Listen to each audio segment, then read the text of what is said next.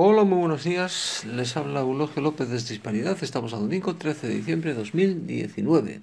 Zapatero suspira para que se lleve pronto a efecto, cuanto antes, cuanto antes, la, eh, la abominación de la desolación. Uy, no, perdón.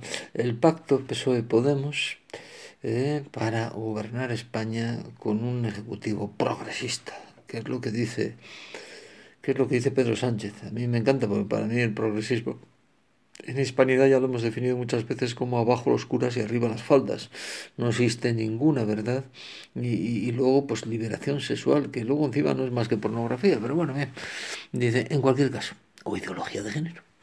En cualquier caso, Zapatero lo inició y Sánchez lo culminó. Ya tenemos la España guerra civilista y profundamente anticlerical, cristófoba, porque, mm, vuelvo a insistir, lo único que une a gente tan distinta como socialistas y comunistas, que sí, tienen una misma raíz marxista, pero son muy distintos en su expresión, en sus ambiciones, en su mala uva, hasta en la mala uva la tienen distinta.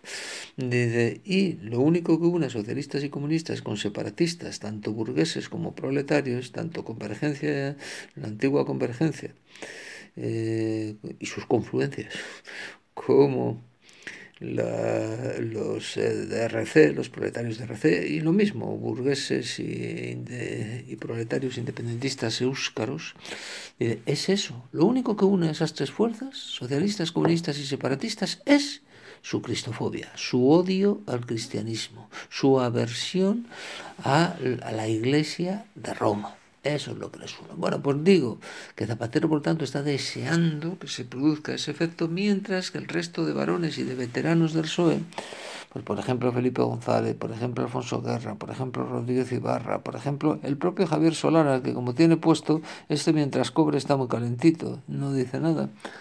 Y así otros muchos varones socialistas están eh, que se echan las manos a la cabeza, ¿no? con lo que está haciendo el, el descerebrado de Pedro Sánchez. Pero a Sánchez tampoco de que se crean que le importa, le importa mucho eso. ¿eh? Solo el rey podía pararle, amenazándole con encargar la formación de gobierno a alguien que no fuera él, y el rey no se ha atrevido. Posiblemente esté cavando su tumba, pero su majestad no se ha atrevido a lo que le formulaban eh, ex presidentes del gobierno, sobre todo Felipe González y José María Aznar. Solo el rey podía parar al indocumentado de Sánchez, dice, y no le ha parado. Dice, y ahora por mucho que los varones del PSOE se rebelen contra Sánchez, pues mm, mm, mm, nadie quiere el Frente Popular. Pero como dijo el, propio Sánchez, ¿y qué queréis? No me dejan otra cosa. Es mentira, si le dejan. Tiene otra opción, que a mí como cristiano, como católico, tampoco me gusta, ¿eh? que coste. Pero, pero bueno, por lo menos, dice, no sé, pararemos un poco la riada. Dice que era aliarse con el PP y con Ciudadanos. Lo que pasa es que Sánchez no le ha dado la gana a ver si nos entendemos, no le ha dado la gana. ¿eh? Dice, y por eso RC pues juega al paripé de que nos vamos a, hacer derrogar, y por eso Emiliano García Paje, ahí Emiliano, ¿qué lenguaje es ese?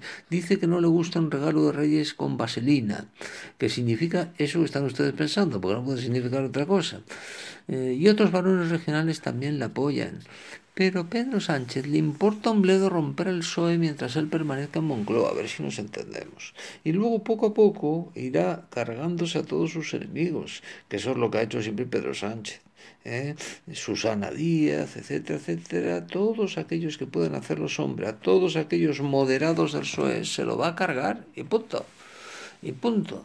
Dice, y es que es un radical, Pedro Sánchez no es nada. ¿eh? Pedro Sánchez es un obseso del poder. Pero eso lo hace muy bien, ¿eh? Como está tan obsesionado por el poder y se pasa 24 horas al día pensando en cómo conservarlo, eso lo hace muy bien. Lo borda, tíos, lo borda.